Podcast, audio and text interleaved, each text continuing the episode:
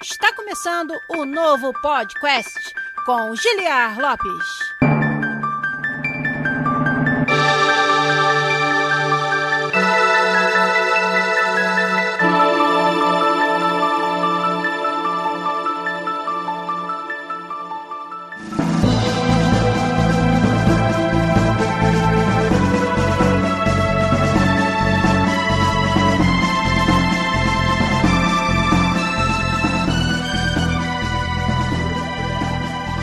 Podcast na área, galera!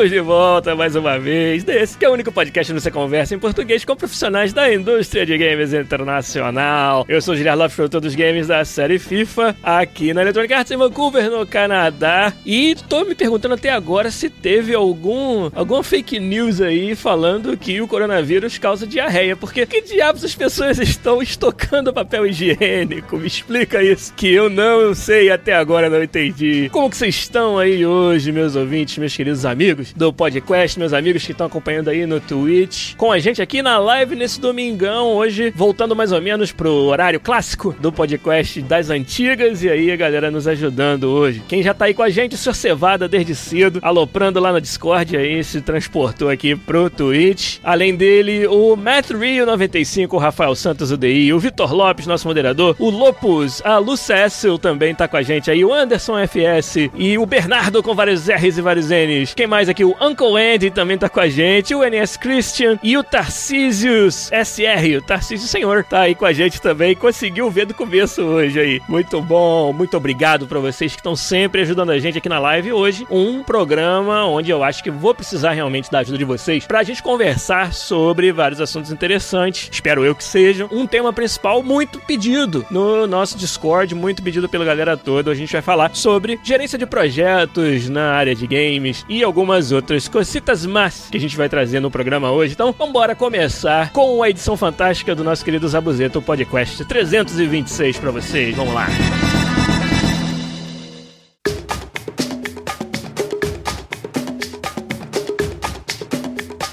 Então vamos começar aqui falando sobre o assunto que todo mundo só queria falar durante a semana, que infelizmente aí a gente está enfrentando a pandemia do coronavírus novo, que realmente escalou nesses primeiros meses aí do ano e por causa disso muitas indústrias foram afetadas, entre elas a indústria de games. Duas semanas atrás a gente falou sobre o cancelamento da GDC, um evento importante na área de games para os desenvolvedores que infelizmente teve que ser cancelado devido a a, pandemia. E essa semana a gente ficou sabendo que a E3 também vai ser ou cancelada ou adiada, né? Não tá claro ainda, mas não vai acontecer na data prevista lá no começo do mês de junho, né? E a gente falou sobre isso no episódio da GDC, dizendo que a gente achava que a E3 tinha uma chance maior até de ser cancelada porque ela sofre menos com o impacto de você não estar presente. A E3 é muito mais uma conversa de uma via, onde os desenvolvedores e publishers apresentam para o público, mas não tem tanto essa se vai e volta que tem na GDC, aquele clima muito mais de troca de informações, troca de ideias, apresentação de artigos com uma interação maior com o público. A E3 é muito mais expositiva, né? Então, por isso a gente já imaginava que ela pudesse se transformar apenas em algo que é feito digitalmente, como o pessoal tá falando aí no, no chat, né? As empresas estão cogitando fazer apresentações digitais. Você pensar numa conferência de imprensa de uma grande empresa como uma Sony ou Microsoft da vida, dá para fazer tudo isso sem o público, né? Digitalmente, fazer fazer tipo uma Nintendo Treehouse, né? A Nintendo aí já tava prevendo que tudo isso ia acontecer. E você pode ter aí, talvez, quase a mesma experiência, exceto para quem ia na E3, realmente estava presente lá no show floor, na Expo, oportunidade de jogar os jogos. Isso sim, a gente vai sentir bastante falta, mas pra indústria no geral, pensando que a E3 tinha lá alguns milhares de pessoas que iam, mas a grande audiência era realmente a audiência remota, né? As pessoas assistindo o que acontece na E3. Eu acho que dá pra gente fazer bastante coisa com relação a isso ainda para esse evento acontecer. E um ano importante, a gente espera aí vários anúncios, né, interessantes que vão ditar o que, que vai ser esse fim de ano na indústria de games. A gente sabe que as first party estão aí cozinhando uma nova geração de consoles, elas mesmas já admitiram isso. Então era uma E3 importante esse ano. E o Matt Rio acabou de falar ali, ó, se adiarem a nova geração vai respingar nos jogos. Pois é, muito se especula, muito se fala sobre o que acontece com a nova geração dos videogames, não só pelos anúncios mas principalmente pela manufatura, né, que deve, deve se atrasar devido aos, à pandemia, especialmente se ela continuar numa onda alta como ainda está na maior parte do mundo, né? Então a gente está preocupado também, como eu falei, a, afeta também os desenvolvedores, né? O coronavírus com certeza afeta, com certeza muitas das empresas maiores aí de tecnologia e de games estão tomando as suas precauções, mandando seus funcionários trabalharem de casa e isso aí é um desafio para quem trabalha numa área tão multidisciplinar como são os games, né? Você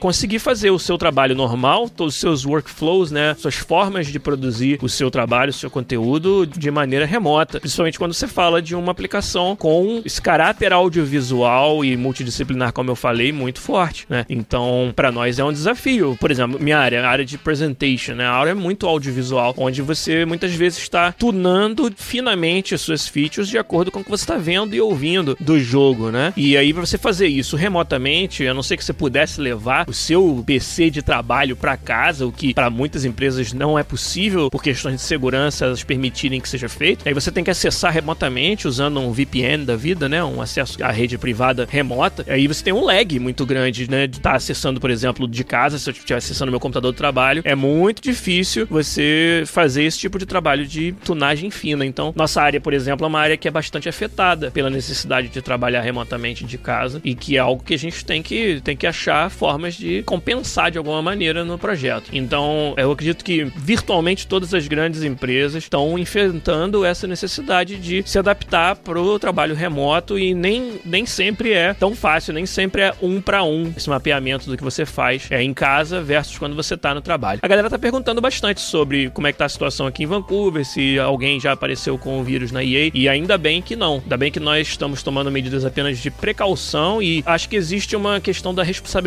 social de todas as empresas que têm essa quantidade gigantesca de pessoas dentro de se prevenir. Mesmo que você não tenha casos concretos, você tomar suas precauções e evitar, antes até de saber se tem um caso concreto, esteja contribuindo pro contágio, né? Pro espalhamento da doença. Então, eu acho que muitas das empresas, até aqui de Vancouver mesmo, que não tiveram casos confirmados, estão tomando suas precauções e mandando os times trabalharem de casa já preemptivamente, né? Para que você possa cumprir seu papel em não contribuir para o espalhamento da doença, né? Então, o Bronco tá aí com a gente também, um abraço para você. Ele falou que o estúdio dele, onde ele trabalha, está totalmente fechado e não tem como todo mundo fazer home office. Então, tem aí um impacto na produtividade muito claro e profundo, né? Por isso que a gente tem que, nessa hora, entra até meio que em perspectiva, né? Pô, beleza, ninguém quer ter um impacto na sua produtividade ou no resultado da empresa, mas no final das contas nós estamos estamos falando de desenvolver os games e saúde dos seus funcionários. Então, tem alguma dúvida qual é a prioridade, ou que deveria ser, pelo menos, entre essas duas coisas? E então, acho que a maioria das empresas, aí incluída, ela entende que prioridade é a saúde dos funcionários e o seu papel em ajudar que não se espalhe tão facilmente a doença no geral. E aí, por isso, a gente, se tiver impacto aos projetos, a gente vai ter que lidar com ele, mas né, a saúde vem em primeiro lugar. Isso está sendo legal de ver a resposta da indústria, eu posso falar pelo menos da empresa onde eu trabalho e das empresas dos meus amigos, que está sendo muito essa de priorizar a saúde, o que é muito bom de se ver. A gente, como gamer, né, vai talvez ter que esperar um pouco mais pelo nosso jogo preferido aí, ou não sei se vai ter algum impacto, como a gente falou lá no começo no lançamento dos consoles, mas no final das contas é uma situação assim que ninguém nunca enfrentou, né? É algo realmente muito novo que na nossa geração, enquanto seres humanos, a gente não tinha enfrentado uma pandemia dessa magnitude. Então não tem resposta certa, eu acho que não tem fórmula fórmula comprovada de como você lidar com isso e a gente está tendo que improvisar bastante nas nossas soluções e a indústria games não é diferente. O pessoal está comentando bastante sobre suas empresas, as empresas onde eles trabalham, os negócios que eles têm, que estão tendo que mudar a forma que eles trabalham, a forma que operam, para poder se adequar e, como eu falei, improvisar um pouco numa situação que é uma que ninguém viveu até hoje da forma que a gente está vivendo agora, pelo menos não ninguém da nossa geração. Então, galera, como vocês sabem, a gente tem né, um servidor do Discord Discord a gente interage muito essa semana. Nossos ouvintes realmente estão me ajudando bastante a fazer esse episódio. Então eu queria destacar aqui alguns dos posts que a gente viu no Discord essa semana rapidinho, antes de entrar no assunto principal. Né? O meu querido Sr. Cevada, que tá aí no nosso chat, deu uma dica muito legal, uma oportunidade para talvez crescer mais o público aqui do podcast, é se a gente conseguir trazer assuntos que se refiram mais às notícias da semana, aquilo que está sendo comentado na indústria de games naquela semana. Talvez não fazer todos os episódios a respeito disso, mas alguns, pelo menos, tentar reagir um pouco mais às notícias que estão saindo por aí. Vou tentar fazer isso, né? Eu tava explicando pro seu Cevada que às vezes é difícil porque no trabalho a gente não tem muito tempo de estar tá lendo a fundo sobre tudo que acontece, é mais no fim de semana que eu tenho tempo para isso. E no fim de semana também é quando já tem que estar tá com a pauta pronta, já tem que estar tá pronto para gravar. Se tiver um convidado, né, a gente já tem que marcar tudo de antemão. Então um pouco complicado, um, precisaria de um planejamento um pouquinho mais fácil de, de você manejar, que é coisa que eu, infelizmente, às vezes não tenho tempo de fazer. Mas vou tentar, sim, incorporar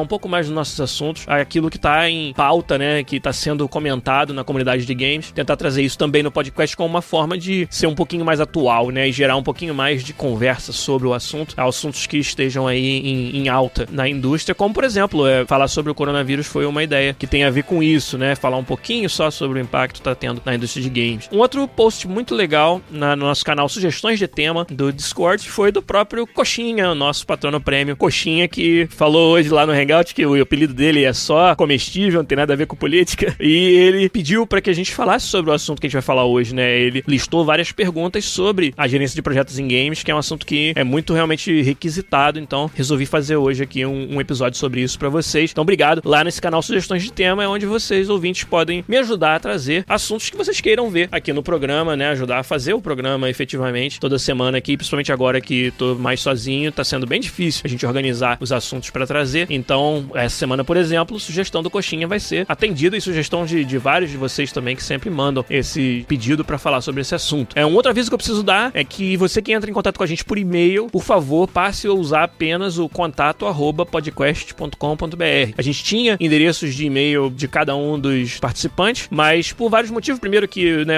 vários desses participantes não estão mais ativos aqui no programa. E segundo, que veio o momento de renovar a nossa assinatura de serviço de e-mail e eu descobri como é caro em 2020 você ter endereços de e-mail privados, como custa dinheiro isso. E aí, cada novo endereço que você usa, mais caro fica. E aí eu resolvi que a gente vai ficar apenas com o contato arroba podcast.com.br. Então você que manda e-mail pra gente, se você estava usando o Gelopes, estava usando de algum dos outros ex-participantes, vamos usar apenas o contato arroba podcast.com.br para você conseguir entrar em contato com a gente. Se mandar para qualquer outro endereço, não vai funcionar mais. Mais avisos, eu acabei de falar que fizemos um hangout hoje de manhã, foi a oportunidade mensal da gente conversar, só a gente aí no, no privado, com voz, com os patronos premium, os patronos de 15 dólares lá no Patreon ou de 50 reais no PicPay. Hoje a gente fez o nosso hangout, teve acho que 5 ou 6 pessoas presentes e a gente bateu um papo sobre vários assuntos aí que vão ficar lá guardados na memória de quem estava no hangout e em mais lugar nenhum. Então você que quer participar disso, quer ajudar a gente a trazer o conteúdo aqui, é lá no patreon.com/podcast ou no picpay.me/podcast que você ajuda a gente. Eu sei que o dólar tá bem caro, então tá valendo mais a pena pagar os 50 reais no PicPay, eu acho. E claro que o motivo que a gente faz isso aqui não é para ganhar dinheiro, e pelo contrário, que sua contribuição ela vai 100% reinvestida pra gente fazer o programa melhor, poder contar aí com a edição do nosso querido Zabuzeta que apareceu na live agora. E aí, você que quer ajudar a gente, se não puder com 15 dólares ou 50 reais, se puder com 5 reais, com 1 real, com 1 dólar, já tá ajudando bastante. É lá no Patreon e no PicPay que você faz isso. Eu quero trazer realmente mais a participação dos patronos aqui no programa. E uma das ideias era fazer o episódio Guerra dos Patronos. Então vocês têm que, pô, responder lá o formulário dos patronos, cara. Se você quiser participar, entra lá no nosso Discord, na sala patronos, que é uma sala exclusiva para quem nos ajuda no, no Patreon e no PicPay. E preenche o formulário sobre a Guerra dos Patronos para eu ter mais material e mais gente interessada pra gente poder organizar esse episódio que eu acho que vai ser bem interessante. Vai ser bem legal. Eu adoro fazer design de quiz. Eu já fiz aqui no podcast algumas vezes. Participo de um outro podcast sobre futebol chamado Boleiragem, dos meus amigos lá do Boleiragem. E a gente, anualmente, praticamente faz um quiz sobre futebol, que eu sou sempre o host. Quando eu estive no Brasil, a gente gravou presencialmente. Eles são meus amigos, são todos do Rio, lá do Boleiragem. A gente, eu fiz o design do quiz e a gente rodou lá no Boleiragem. Quem quiser conhecer, procura aí, ó, 10ou2.com.br ou boleiragem.com.br. É o podcast deles e a gente sempre brinca de quiz sobre futebol lá. E eu gosto, gosto de fazer design de quizzes e quero fazer esse com os patronos sobre videogame. Vamos fazer um quiz aí valendo um jogo à sua escolha. O Zabuzeta tá me dando várias dicas aí, olha só, de se inscrever no, no Twitch, ó. Tá dando dica pra galera pra ajudar a gente. Quem assina, né, o Twitch tem o direito de dar uma sub pra cada mês pro canal que desejar. E é claro que a gente agradece demais quando vocês escolhem o podcast pra isso, né? Então, obrigado. Obrigado, Zabuzeta, por estar tá lembrando a galera que eles podem ajudar a gente no Twitch também. Tem que lembrar todo mês de renovar essa assinatura, como o Zabuzeta tá falando ali. Então, você que quer nos ajudar, é dessas formas aí que você faz. E como eu falei, quero trazer mais a participação dos patronos. E aí já posso falar, dar um, um spoiler spoiler aí, que na semana que vem, se tudo der certo, nós convidamos aí uma participante muito querida da nossa comunidade, patrona nossa, para fazer o podcast. Então tá meio que quase tudo certo, tudo marcado pra semana que vem a gente ter a participação de alguém aí da comunidade com uma história muito legal para contar, que vai fazer o podcast junto comigo aqui. Então, se tudo der certo, na semana que vem a gente faz essa live aí pra vocês com a participação de uma patrona nossa. Então, deixa no, no segredo aí quem é, mas eu acho que ela tá por aí pelo chat hoje, mas tudo bem. E vamos ver se a gente consegue fazer mais disso, trazer mais participação dos patronos. E você que quer ajudar a gente, então, como eu falei, é lá no patreon.com.br podcast, picpay.me barra podcast. Gente agradece sempre a ajuda dos nossos patronos, que torna tudo isso aqui possível e torna possível a gente contar com a edição fantástica do Zabuzeta toda semana. Obrigado.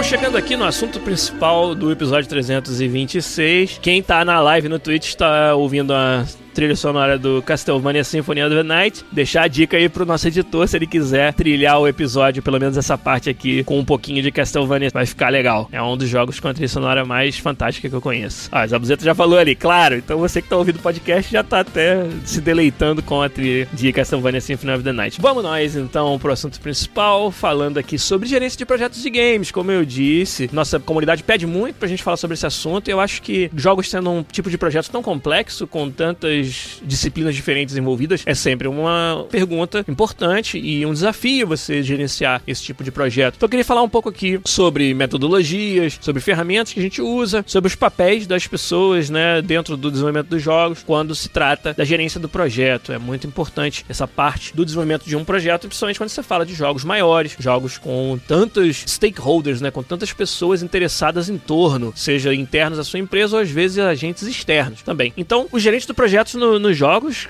têm vários papéis diferentes e usa-se várias metodologias diferentes também para se desenvolver os jogos. Em termos de metodologias, historicamente, se a gente voltar até, sei lá, os anos 80, os inícios dos jogos e os projetos de jogos se tornando cada vez maiores, a gente tinha uma dinâmica muito comum que era o estúdio que desenvolvia e o publisher serem duas entidades separadas. E o publisher tipicamente sendo aquele que financiava pelo menos uma parte do desenvolvimento e o, o estúdio de desenvolvimento tinha que meio que apresentar fases, né, do projeto para os publishers, que a gente chamava de milestones, né, que era né, um marco no projeto. E aí vinculava-se às vezes o pagamento, o financiamento do projeto estava vinculado às milestones. Então, tipo, o desenvolvedor prometia que nos primeiros seis meses ia desenvolver o pedaço X do jogo. E aí chegava no final dos seis meses e tinha que apresentar esse pedaço que foi desenvolvido para o publisher e o publisher só dava o dinheiro para você continuar desenvolvendo se você fosse aprovado, né? Se aquela milestone fosse aprovada. Então, eu acho que até hoje a gente tem um reflexo disso na forma que se desenvolve os jogos, em que essa ideia do milestone ainda é uma ideia muito presente. E você fazer um corte no seu projeto para avaliar o estado do jogo é algo que é muito presente. E eu acho que é aí que esse tipo de metodologia se assemelha um pouco mais com a metodologia que a gente chama de waterfall, que é metodologia em cascata, onde cada fase tem que seguir da anterior e você tem esses marcos muito precisos, muito importantes no, no desenvolvimento. Ela se confunde um pouco e se conflita um pouco com metodologias ágeis, que são metodologias muito mais modernas e aplicadas e aceitas no desenvolvimento de software e de tecnologia mais em geral. Então, nos jogos você ainda tem essa, essa mistura, mais do que eu acho que em outras indústrias, de alguns preceitos de waterfall, muito devido a essa dinâmica de você apresentar uma versão, por exemplo, vou dar exemplos concretos, né? Nos jogos existe fim da pré-produção, você apresenta um projeto, você produz e aí você tem alfa, você tem beta. Essas são milestones muito é, rígidas que você acaba tendo que implementar no seu projeto, muitas vezes porque elas estão vinculadas a agentes externos que precisam ver o seu jogo e de alguma forma aprovar o que você está fazendo. E isso aí atrapalha você ter uma metodologia mais ágil, né? Metodologias ágeis, elas ditam o quê? Que o seu projeto está em constante desenvolvimento e polimento, né? Então, em períodos muito curtos de tempo, às vezes duas semanas, é o típico sprint de uma metodologia ágil, a ideia é que você tenha um corte vertical do seu jogo que funcione, né? Então você está sempre adicionando, né, novas funcionalidades e novo conteúdo, mas mantendo o produto jogável e, vamos dizer, chipável, lançável a cada duas semanas. Se você tivesse que lançar, você lançava. Né? Esse é, o, vamos dizer, o preceito, né, de, da maioria das metodologias ágeis, como Scrum, por exemplo, e que é difícil você manter nos jogos, é difícil você seguir a risca nos jogos, porque muito muitas das nossas features elas precisam de um polimento bastante longo para que você chegue no estado onde você está satisfeito com ela. Nos jogos, tipicamente, você passa uma quantidade grande de tempo meio que abrindo né, o leque de funcionalidades que você desenvolve e em algum momento você precisa fechar, polir, parar de colocar novas coisas e, e convergir em algo que vai ser lançável. Se você fosse aplicar as metodologias ágeis exatamente à risca, você ia estar tá abrindo e fechando esse ciclo a cada sprint. Né? Então talvez o seu overhead, né, o seu custo adicional de você ter uma versão perfeitamente jogável no final de cada ciclo fosse tão grande que você conseguisse colocar muito pouco de novo conteúdo ou de nova funcionalidade no jogo. Você está sempre mais preocupado em fechar, em consertar e ter algo jogável no final. Então acho que esses são alguns dos motivos pelos quais, talvez até de uma forma meio contra-intuitiva, as metodologias ágeis elas não sejam aplicadas tão à risca assim nos jogos como em vários outros tipos de, de projetos, né? Obviamente que isso varia muito de um time ou de um estúdio para o outro. Até dentro do, da EA aqui em Vancouver você tem times que usam metodologias um pouquinho diferentes em cada projeto que eles desenvolvem, né? O pessoal tá comentando bastante sobre isso, né? O pessoal aqui do chat dando dicas uns para os outros, né? E aí o Matt Rio até falou, por isso é importante você ter um time advance que tá sempre ajudando a desenvolver features para chegar mais mastigadas depois. Pois é, existem várias outras formas que você consegue organizar o seu time, o seu projeto para meio que compensar o fato de que é difícil você ter uma versão jogável em tão pouco tempo. Então eu diria, por exemplo, projetos mais longo prazo, como vamos dizer um jogo da Bioware aí que leva vários anos para serem feitos, você realmente tem condições de desenvolver de uma forma mais ágil porque você tem uma flexibilidade maior do tipo, eu vou desenvolvendo e, e atualizando o estado atual do meu projeto em intervalos menores e se eu chegar lá na frente, né, dois anos dentro do projeto descobrir que, cara, ainda não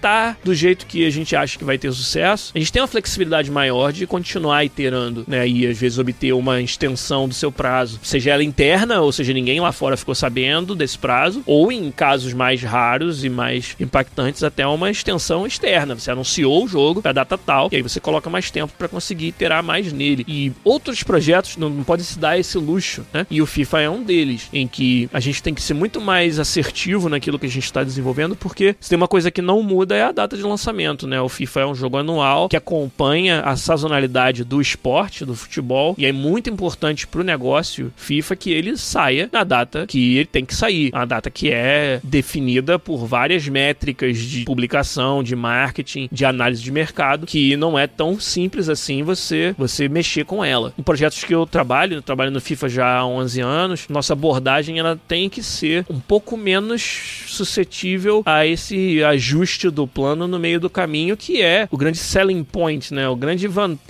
de uma metodologia ágil. Então no FIFA a gente realmente tem que implantar algo que é bem híbrido entre você fazer um plano de projeto no início, e aí eu vou entrar nas ferramentas que a gente usa para isso, né? A gente usa ferramentas de gerência de projetos com, vamos dizer, o escopo definido de antemão e priorizado, mas sempre tem ali um escopo mínimo com o qual sem ele você não tem um jogo que funcione, que atinja o objetivo. Então, no final das contas, a gente é ágil e é flexível no sentido de que vai atacando o escopo por prioridade, mas ao mesmo tempo a gente sabe que, queira ou não, no final do ano vai ter que ter aquele mínimo implementado. Se você descobrir que uma, uma delas ali tá levando mais tempo do que o, o estimado e que outras coisas ali debaixo do backlog vão ter que ser deferidas para outro ano ou para um patch, você já começa a ter que tomar atitudes para tentar ajustar o curso muito cedo. Tipicamente, mais a gente reage muito mais aos percalços do projeto mais rapidamente do que outros projetos ágeis que tentam colocar isso como parte da metodologia, né? As coisas vão ter que ser ajustadas durante mesmo. Então, no FIFA, o plano com o qual a gente sai lá no fim da pré-produção é muito mais importante e mais rígido do que em outros projetos que podem se dar o luxo de ser mais ágeis. E a gente organiza assim o nosso tempo, as nossas milestones por sprints. A gente tem sprints de duas semanas. Então, essa parte da quebra do tempo ela é muito parecida com outras metodologias ágeis tipo Scrum. Mas eu diria assim que a forma que a gente gerencia o nosso backlog ela é menos flexível, ela é mais rígida. A gente tem mais essa noção de que o mínimo produto viável para um ano do FIFA ele precisa ter um tamanho tal que se eu vejo que está começando a ter o risco de eu não chegar lá, a gente tem que reagir muito rapidamente. Né? E essa reação ela tem várias formas que ela pode acontecer. A gente coloca gordura né, nas nossas estimativas, em parte para lidar com isso. A gente tem, vamos dizer, duas sprints de duas semanas de tempo de produção e uma sprint de uma semana de tuning, onde aquele tempo ali não está sendo contado, né? Ele é como se fosse um tempo de bônus para você poder reagir ao que aconteceu naquelas duas sprints anteriores. E vários desses mecanismos eles são colocados no projeto e durante o ano a gente vai utilizando deles conforme é necessário, né? Então a gente no nosso backlog sempre tem lá a lista das coisas que são indispensáveis, essas a gente tem que ter, tem que ter no jogo, senão o jogo não se justifica. E tem uma outra lista de stretch goals, né? Os objetivos estendidos, né? Os objetivos bônus, que se a gente não usa o tempo extra que a gente tem simplesmente para reagir ao que a gente veio fazendo, reagir aos percalços do projeto, a gente usa esse tempo para chegar nos stretch goals. Mas existe um entendimento por parte de todos os stakeholders de que não se comprometeu a entregar esses stretch goals. A gente só se comprometeu a entregar o escopo original. O que vier dali é lucro, entre aspas, né? E se não tiver tempo para fazer essa parte dos objetivos adicionais, não faz. Para um designer isso é muito importante, é você fazer o design das suas features em camadas, onde a camada mais profunda é aquilo que é mais essencial para aquela feature funcionar, e você vai colocando mais e mais e mais escopo de acordo com, vamos dizer, o grau de prioridade. E aí você, se você tiver que lançar só com esse prioridade zero da sua feature, beleza, você tem que ser capaz ainda de ter um jogo que se justifique com aquilo. Mas aí você está sempre tentando o quê? Colocar um pouquinho a mais, a prioridade 1, a prioridade 2. E aí você vai. Então, você exige um nível de certa senioridade do designer saber quebrar sua feature em pedaços de crescente escopo que você possa ainda no final ter um jogo que se justifica no mercado. E é como eu falei, em projetos como FIFA, onde o tempo é muito importante, é crucial você organizar o seu backlog dessa maneira, para que você, mesmo que tudo der o mais errado possível, você ainda tenha no final um jogo minimamente entregável e jogável. Mas na minha experiência, praticamente todos os anos a gente foi capaz. A gente está tão já bem acostumado a desenvolver o jogo assim. O time do FIFA é um time muito experiente, onde os melhores desenvolvedores da EA, pelo menos aqui em Vancouver, vão parar sempre no FIFA. Tava falando isso no Hangout hoje também, que o FIFA é meio que um endgame para a maioria das pessoas, porque é o jogo onde mais inovação e mais, mais foco no desenvolvimento existe aqui na empresa, porque é o jogo mais bem sucedido também. Então a gente tem um pessoal muito experiente em todas as áreas, inclusive de design e de gerência de projetos, que já sabem lidar com essa forma de trabalhar no jogo. E aí por isso a gente tá muito já esperto na hora de detectar um problema antes que ele aconteça e ajustar o nosso plano, o nosso backlog para ele. O senhor Cevada acabou fazendo uma pergunta que eu meio que respondi sobre a importância de elaborar um Game Design Document, GDD, aquele famoso documento, né? Onde você faz o design do seu jogo todo no papel. Como eu disse, num projeto como FIFA é um pouco mais importante você ter um plano mais detalhado antes de começar. A gente não chama mais de GDD, a gente chama de Feature Briefs, que são os documentos de design de cada feature separadamente, né? Então você sai da pré-produção com os Feature Briefs escritos e meio que um plano, mas como eu falei, esses features são planejados em camadas. E essa é a nossa forma de ter um, um desenvolvimento um pouco mais ágil. É você conseguir definir features num grau de prioridade indispensável e aí o próximo grau, e o próximo grau, e o próximo grau. E aí você coloca isso no seu backlog e vai atacando em ordem de prioridade e você tem que estar tá confortável se chegar lá no final e você só conseguir fazer a prioridade zero, beleza, ainda tem que ser um jogo bem jogável. Mas no geral a gente consegue ir além do que somente o, o indispensável e aí usar essas prioridades para medir o quanto, qual o tamanho da briga que você quer comprar no final. O Pedro Kawati falou, em vez de DGDD é um formato mais próximo de Wiki. Sim, a gente inclusive usa ferramentas que se parecem com o Wiki, como o Confluence, por exemplo, para escrever feature briefs, justamente por esse motivo, para ter essa flexibilidade maior. O Pedro Kawati falou, como é que você lida com gerentes que encaram estimativas como um deadline, né? É, isso é um outro processo de reeducação que, se você pegar como era feito gerência de projetos há 10, 15, 20 anos, para hoje é muito diferente. Hoje você usa técnicas de estimativa de quanto tempo as coisas vão levar, até avançada. Você usa poker planning. Poker planning é um processo muito engraçado para quem não conhece, onde as pessoas que entendem daquela feature sentam numa mesa e seguram umas cartinhas na mão e falar ah, quanto tempo vocês acham que leva para fazer esse pedaço tal. E aí cada um joga uma cartinha com o tempo que acha, né? E um cara acha que é três dias, o outro cinco, o outro vinte. E aí você tem técnicas de fazer uma média, ou você eliminar o maior e o menor e fazer a média dos restantes. Tem várias formas de você dali tirar qual é a sua estimativa, meio que tirando a norma do que vários desenvolvedores acham que aquilo vai levar, para você não ficar à mercê, por exemplo, de um cara que é muito bom naquela parte do jogo vai dizer que leva um dia, mas aí chega na hora de executar, esse cara não tá disponível para fazer aquela tarefa. E aí você tem que passar para outra pessoa com menos experiência que vai levar cinco dias ao invés de um, e você, na sua estimativa, contou com as especificidades desse ou daquele desenvolvedor. Então, Poker Planning serve para você tirar uma norma de vários desenvolvedores sobre a estimativa, né? Então, poderia entrar em vários detalhes sobre várias técnicas de você estimar, mas o mais importante, acho que tem a ver com a pergunta do Pedro ali, é justamente a forma que o gerente encara a sua estimativa, entendeu? A estimativa é o quê? É um contrato que você assinou que vai levar aquele tempo, e se não levar, você vai, pode ser processado, entendeu? A forma de você encarar isso é crucial para você poder levar o projeto de maneira mais saudável. Aqui a gente utiliza técnicas, por exemplo, de modificadores de capacidade, né? A gente estima se um dia ideal fosse 8 horas de trabalho, quantos dias levaria para fazer algo. Mas o dia ideal de ninguém é 8 horas fazendo exatamente comendo escopo, né? Queimando horas de escopo. A gente faz com que, por exemplo, um programador pleno, alguém que já está 100% hábil a fazer o seu trabalho, a gente diz que 80% do tempo dele tem um modificador de 80% de produtividade. Ninguém tem um modificador acima disso, porque a gente considera que os outros 20% são tempo que você vai levar em reuniões, probleminhas com o seu build ou com o seu workflow que você não tinha previsto, ou um tempo pessoal para você. Às vezes você está implementando a técnica que você tem que ir lá estudá-la, entendeu? E isso não tá embutido na, na estimativa e tal. Então a gente, na pior das hipóteses, assim, no, no máximo que a gente considera, a pessoa ela opera em 80% da capacidade. E quando você fala de um líder de time ou alguém que faz um pouco de hands-on, mas faz também um pouco de liderança técnica no time, aí é muito menos, às vezes é 50%. Significa que só metade do tempo daquela pessoa vai ser usado para queimar horas do escopo e a outra metade vai ser usado para várias outras coisas que vão ajudar que os outros queimem escopo, né? Então você usa essa técnica de modificador de capacidade para que você não tenha a sua estimativa como algo que se torna uma data, né, limite para entregar as coisas.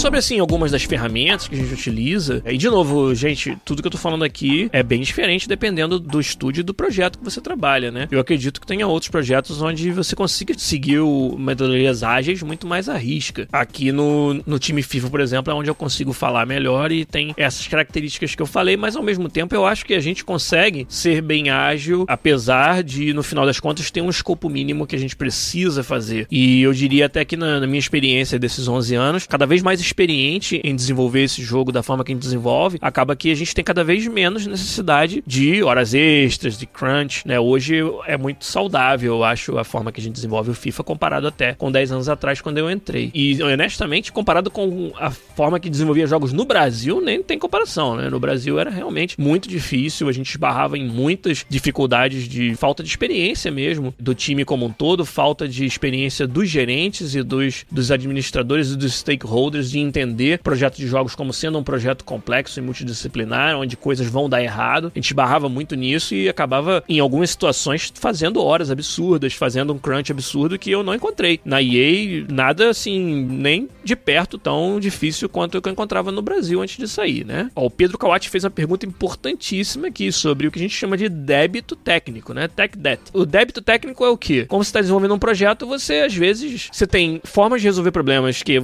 é a forma que você gostaria gostaria, né? A forma, vamos dizer, certa ou mais robusta para resolver um problema, só que ela leva muito tempo e às vezes você tem que tomar decisões conscientes em prol das datas e do escopo mínimo do projeto, de não resolver o problema da forma ideal, resolver de uma outra forma, uma forma mais ad hoc, mais hackeada, mas pode ser a palavra que for aí, mas de uma forma que não é a ideal. Quando você faz isso, você sabe que conscientemente você tá criando um problema pro futuro. Digamos que você tinha um problema, você podia resolver de uma forma que nunca mais apareça, ou de uma forma que resolva para esse caso, mas que você continue podendo ter que enfrentar esse bug ou esse problema no futuro. E aí você decide, às vezes, fazer do jeito mais rápido, por N motivos, em prol do fechamento do projeto. E aí você criou aí o que a gente chama de débito técnico. Você entrou nessa para fechar o projeto, mas uma hora você vai ter que voltar e consertar isso e pagar o débito que você incorreu no sentido de implementar aí sim a fórmula mais indicada de solução daquele problema. Para jogos que você desenvolve, lança e esquece que eles existem, é menos problemático. Ainda assim, é algo que acontece. Mas para um jogo como o FIFA e quando você trabalha também em ferramentas como, por exemplo, engines e middleware, onde você vai estar tá usando em projetos aí para o futuro em muitos anos, ou no jogo como o FIFA, como eu falei, que o jogo do ano seguinte ele pega emprestado o que aconteceu no anterior, uma hora você tem que pagar esse débito, né? E na verdade no FIFA todo ano. Durante a pré-produção é um período em que os designers estão fazendo design das novas features e os programadores, no geral, estão pagando débito técnico, estão reimplementando coisas, estão refatorando sistemas, né? Estão se preparando para que no futuro estejam mais aptos a lidar com problemas que eles encontraram nesse último ano e que eles não puderam resolver da forma desejada durante o ano. Então a gente tem muito claramente esse conceito de pagar o débito técnico num projeto como FIFA todo ano. E aí por isso é importante a gente manter um backlog de débito técnico também, que é algo que a gente faz, né? Os programadores mais sênior, mais líderes, eles mantêm isso e é algo que a gente está conscientemente trabalhando em cima todo ano. Então foi excelente sua pergunta, Pedro, sobre isso. Quanto às ferramentas, assim, muita gente quer saber, ah, mas fala o nome das ferramentas que são utilizadas, né? A gente usa, ou hoje no FIFA eu posso falar, a gente usa o Gira como um tracker de, de trabalho, né? Tracker do conteúdo das sprints, e o Handsoft como uma forma de você, pelo menos, documentar aquele primeiro escopo, né? Você escreve os feature briefs, tem uma ferramenta que exporta dos feature briefs pro Handsoft todas as user stories que você define lá nos seus feature briefs, e aí você vai usando o Handsoft para organizar suas sprints e assinalar o trabalho para as pessoas que vão fazer aquilo em cada uma das sprints e vai remanejando isso durante o ano. Quando a gente está na produção, usa-se mais o Handsoft. Quando está na finalização, é só gira, é só tickets, né? Cada bug é um ticket, cada change request, né? Algo que você quer mudar no final é um ticket, cada tarefa dev task, tuning task é um ticket do gira e a gente fica dentro do gira 100% do tempo durante finalização. A partir do alpha, já se abandona as outras ferramentas e usa só o gira. É, a gente usava antigamente uma ferramenta de tracking de bugs chamada DevTrack, eu não era fã dela, eu tinha sérios problemas de workflow. O gira agora realmente está muito melhor. Basicamente são essas, assim, que a gente usa, mas como eu falei, mais importante do que a ferramenta é o processo, né? É a metodologia. E no nosso caso é um híbrido realmente de waterfall com ágil. E os papéis de pessoas, né? Dentro do projeto. Isso é algo que também vem mudando muito com o tempo. Nesses meus 11 anos de experiência na EA, ele mudou bastante e bem diferente também de como era lá no Brasil, na Hoplon e na minha empresa Paralelo Computação. Ah, o Berg Boss até fez um comentário interessante, ó. Gira é para quem tem mais bala na agulha. Time pequeno não deve usar. Eu fiquei curioso para saber por quê, né? O Berg Boss falou que no, no estúdio dele, no time dele, eles usam o Hack and Plan. Tá aí um link até ele deixou no, no chat pra galera ver. Queria saber um pouco mais por que, que você acha que o Gira não se adequa legal a times menores, e por curiosidade mesmo, porque não é um conhecimento que eu tenha. Na época que trabalhava na Hoplon, não se usava muito tipicamente Gira para nada e nem em outros times que eu participei. Mas então, falando sobre os papéis, como eu disse, tem muitas diferenças entre empresas e diferenças na minha carreira também. Próprio dentro do da EA durante o FIFA nesses 11 anos já mudaram as definições de algum desses papéis. Eu diria que o papel principal aí que a gente tem que falar é o papel do produtor, né? Que é algo que toda hora tem uma pergunta sobre. Eu me defino hoje como produtor, mas é, esse papel meu dentro do FIFA tá mudando também. Eu vou explicar já já por quê. Mas o produtor tipicamente seria o product owner, né? O dono do produto no sentido mais Scrum, Agile da, da palavra, né? O produtor tipicamente é aquela pessoa que é o dono do backlog, que prioriza as tarefas no backlog, prioriza as user stories e determina até o que, que é esse produto mínimo viável, né? Mas cada vez mais esse, esse papel está sendo exigido também dos designers, né? Para que os designers, principalmente os mais seniors, saibam não só desenhar as features, mas priorizar entre elas, né? E, e ajudar nessa definição do backlog, né? Porque o produtor está preocupado também com outros aspectos mais de negócio. É, muitas vezes o, o designer ele sabe quais são as features que vão fazer o jogo mais divertido e o produtor vem com o input dele sobre as features que vão gerar mais receita. É uma das preocupações que um produtor pode ter. Ou features que vão chamar mais atenção do lado de marketing do jogo e com isso ajudar a vender mais o jogo, tornar mais fácil que o jogo se destaque no mercado. Às vezes tem uma feature que ela não é a que torna o jogo mais divertido, mas ela é a que torna o jogo mais diferente dos seus concorrentes. E aí entram essas, essas preocupações na hora de priorizar o backlog. E aí eu acho muito saudável quando você tem essa dinâmica em que você tem as pessoas que entendem de jogo, de design do jogo, e as pessoas que entendem ou de mercado, ou de modelo de negócios, ou de marketing, cada uma delas puxando para um lado e no final você conseguindo colaborar em definir as prioridades do seu backlog. Hoje, dentro do FIFA, é muito assim que acontece, né? O papel que eu mais gosto, aí se eu for falar pessoalmente do Giliar aqui, é ser o designer, ser alguém que se preocupa em tornar o jogo mais divertido, mais dentro do que os nossos usuários esperam, empurrar para frente a mídia de jogos de simulação de esporte. E eu não, sinceramente, não me importo e nem gosto de me preocupar com outros aspectos de negócio ou de mercado, apesar de eu achar que tenho um certo, um pouquinho de entendimento nesse assunto e participo dessas discussões. Mas para mim o ideal é estar tá fazendo o melhor jogo, o jogo mais divertido, o jogo com o design mais interessante que eu puder. E aí por isso que eu venho lutando dentro da, da EA para que a gente tenha uma definição melhor dos papéis e pare de chamar todo mundo de produtor e a gente tenha o papel de um senior game designer, que é o que eu de fato exerço, de fato sou, mais bem definido e que no futuro, talvez próximo, a gente possa chamar o Giliard de senior game designer e não de producer, porque eu acho que é bem diferente a maneira até de pensar desses dois papéis. Além desses papéis, a gente tem o papel do development manager, o gerente de desenvolvimento ou development director, DD, diretor de desenvolvimento aqui, que é alguém que não entende de jogos ou não precisa pelo menos entender, mas entende de alocação de recursos, de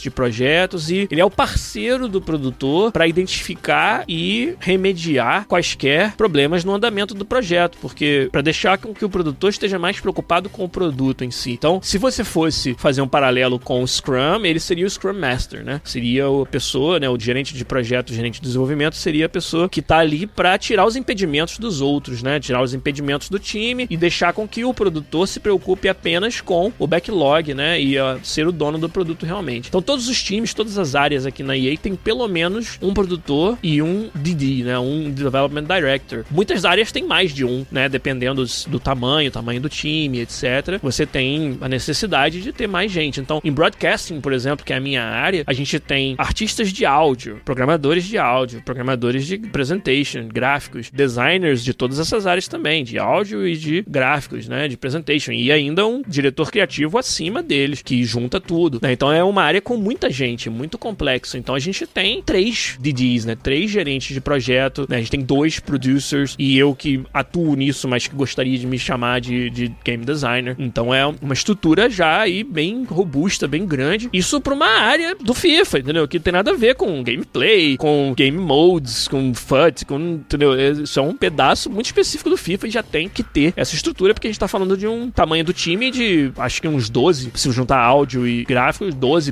programadores, mais um monte de interface designers, os game designers, os produtores de conteúdos, content designers. E aí isso já junta 12 mais uns 15, mais a galera que faz todo esse time funcionar e tal. Você tá falando de um time de tamanho considerável aí, de umas 30 pessoas. E em várias localidades do globo também. Não tá todo mundo em Vancouver, né? É um desafio grande você manter, através das metodologias e dos papéis da gente de projeto, um time desse, bem tunado e funcionando bonitinho, né? O Nerjal fez uma pergunta interessante aqui, ó. Como se define gerencia recursos de hardware para cada equipe, né? Que é uma parte da gerência do negócio que tem nada a ver com a gerência do projeto, mas que é importante, ainda mais quando você trabalha em jogos de console, onde os recursos são muito limitados. Nerjal, aqui a gente aplica assim: tem uma equipe, que é a equipe de systems, cujo trabalho é cuidar do budget, né? Do orçamento em geral, de memória, de tempo de processamento. E aí você tem uma alocação histórica para cada parte do FIFA, né? De quantos megabytes ou gigabytes de RAM ela pode usar e quantos milissegundos de processamento aquela parte do código pode ocupar no seu frame. E esse time de systems, ele é um time que meio que mantém esse balanço. Se um time, digamos, meu time precisa de mais memória para fazer algo, tem que pedir pro time de systems e aí eles vão ver da onde vai tirar, se tem uma reserva de memória ou se vai ter que o próprio time meu achar outras coisas para otimizar para poder achar essa memória que a gente precisa usar. Então todo ano parte do planejamento do projeto é o planejamento também de recursos de hardware. Então isso acontece de uma forma mais centralizada, vamos dizer assim, num time como o FIFA porque é tão sensível e tem tantas partes móveis, né? Se deixar Bangu, daqui a pouco acabou a memória, porque cada time vai pegar uma fatia que quiser, entendeu? Sem que ninguém possa manter isso daí organizado. Então o time de systems faz isso. O Pedro Kawati quer saber como é que a gerência lida com o time quando os membros estão espalhados pelo globo e ainda pior, com contractors, pessoas que são externas da empresa e também participam do desenvolvimento. Não tem resposta fácil para isso daí não, cara. A gente lida como com muita comunicação, com ter as ferramentas necessárias para comunicar e tá sendo muito diligente em manter essa comunicação. Então, mais ainda, papel do producer, papel do senior game designer é manter a visão do time em uníssono e isso inclui reuniões remotas, inclui você estar tá sempre participando, fazendo com que o time participe de todas as decisões e a gente faz isso já há muitos anos, hoje de uma forma bastante eficiente. É claro que não tem como você dizer que trabalhar em localidades diferentes é exatamente tão produtivo quanto trabalhar localmente, mas a realidade que a gente vive é que razões de negócio nos obrigam a trabalhar em localidades diferentes, remotas, e com contractors também, onde tem toda uma burocracia maior de informação. Você vê numa época como agora, em que a gente sabe que estão vindo aí as novas gerações de consoles. Pode ser, por exemplo, que uma empresa como a EA tenha um acesso a informações muito diferenciado que contractors de outras empresas que prestam serviço para a EA não podem ter, porque essas outras empresas não têm o mesmo nível de, vamos dizer, uma mesma relação de confiança que a EA tem com as empresas dos consoles. E aí, os contractors não podem participar de reuniões onde certas informações sensíveis sejam mencionadas. Então você tem toda uma, uma estrutura de segurança da informação que existe, onde determinadas mailing lists, né, listas de e-mails que são usadas depois para você montar as suas reuniões e montar os seus, o acesso às suas páginas de documentação, só quem pode saber tá nessas listas e quem não pode não tá. E os contractors muitas vezes não podem estar. Então torna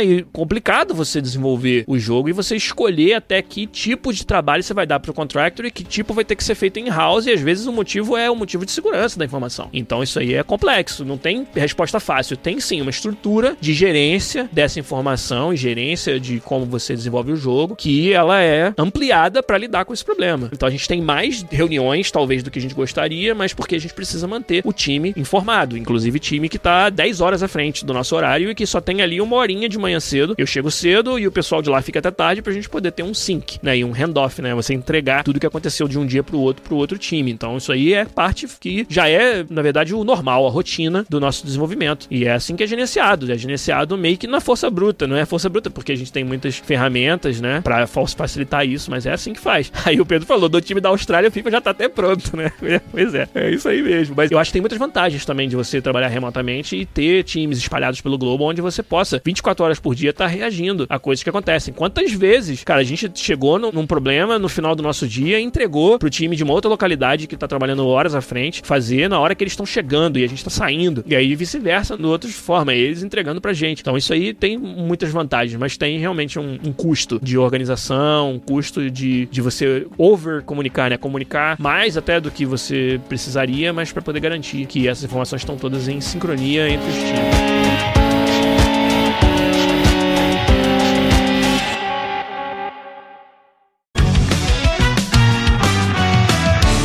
Gente, acho que é isso, né? Falamos bastante sobre esses projetos, é um assunto que a gente vai continuar discutindo. Gostaria que vocês mandassem suas perguntas. Vamos usar o canal Episódios lá do nosso Discord. Quem não tá no nosso Discord, cara, tem link em todos os nossos assets, todos os episódios, no YouTube, onde você tá ouvindo isso, se for no podcast, você vai entra no nosso site podcast.com.br, vê o episódio lá. Um dos primeiros links é entre no nosso Discord e o link. Então vamos para lá, vamos me ajudar a continuar esse assunto, fazer várias perguntas, ó. O Kim Kasnovski que falou que acabou de chegar e tinha várias perguntas. Então, as suas perguntas vão ser lá no Discord, no canal de episódios. E a gente vai, cara, fazer com certeza um follow-up disso aqui, porque eu mesmo já cheguei à conclusão que já tem uma hora que estamos fazendo a, o stream aqui e que não deu tempo de falar tudo que tinha da pauta. Então, a gente vai com certeza fazer um follow-up disso e contar com vocês, trazer suas perguntas. Quem sabe trazer até convidados que possam dar outros pareceres né, de outros estúdios e times que eles trabalham. Mas por hoje a gente fica por aqui. Eu queria agradecer muito a ajuda de vocês vocês aí na live, galera no chat, que nos ajuda tanto a fazer o podcast aqui, ainda mais nessa nova fase, onde a gente precisa de muita ajuda. E se vocês tiverem pedaços aí que vocês achem que fiquem os melhores momentos legal, manda para mim lá no episódio também. Melhores momentos sobre tal coisa, desse horário até esse horário. Depois eu vou dar uma, uma cortada aí, uma publicada nesses melhores momentos. Mas por hoje, o episódio 326 do podcast fica por aqui. Um abraço para vocês. E até semana que vem com um podcast, como eu falei, especial, hein? Com um convidado aí que vai ficar no ar para vocês conferirem na semana que vem, se tudo der certo. Então, abraço para vocês até semana que vem, gente. Tchau!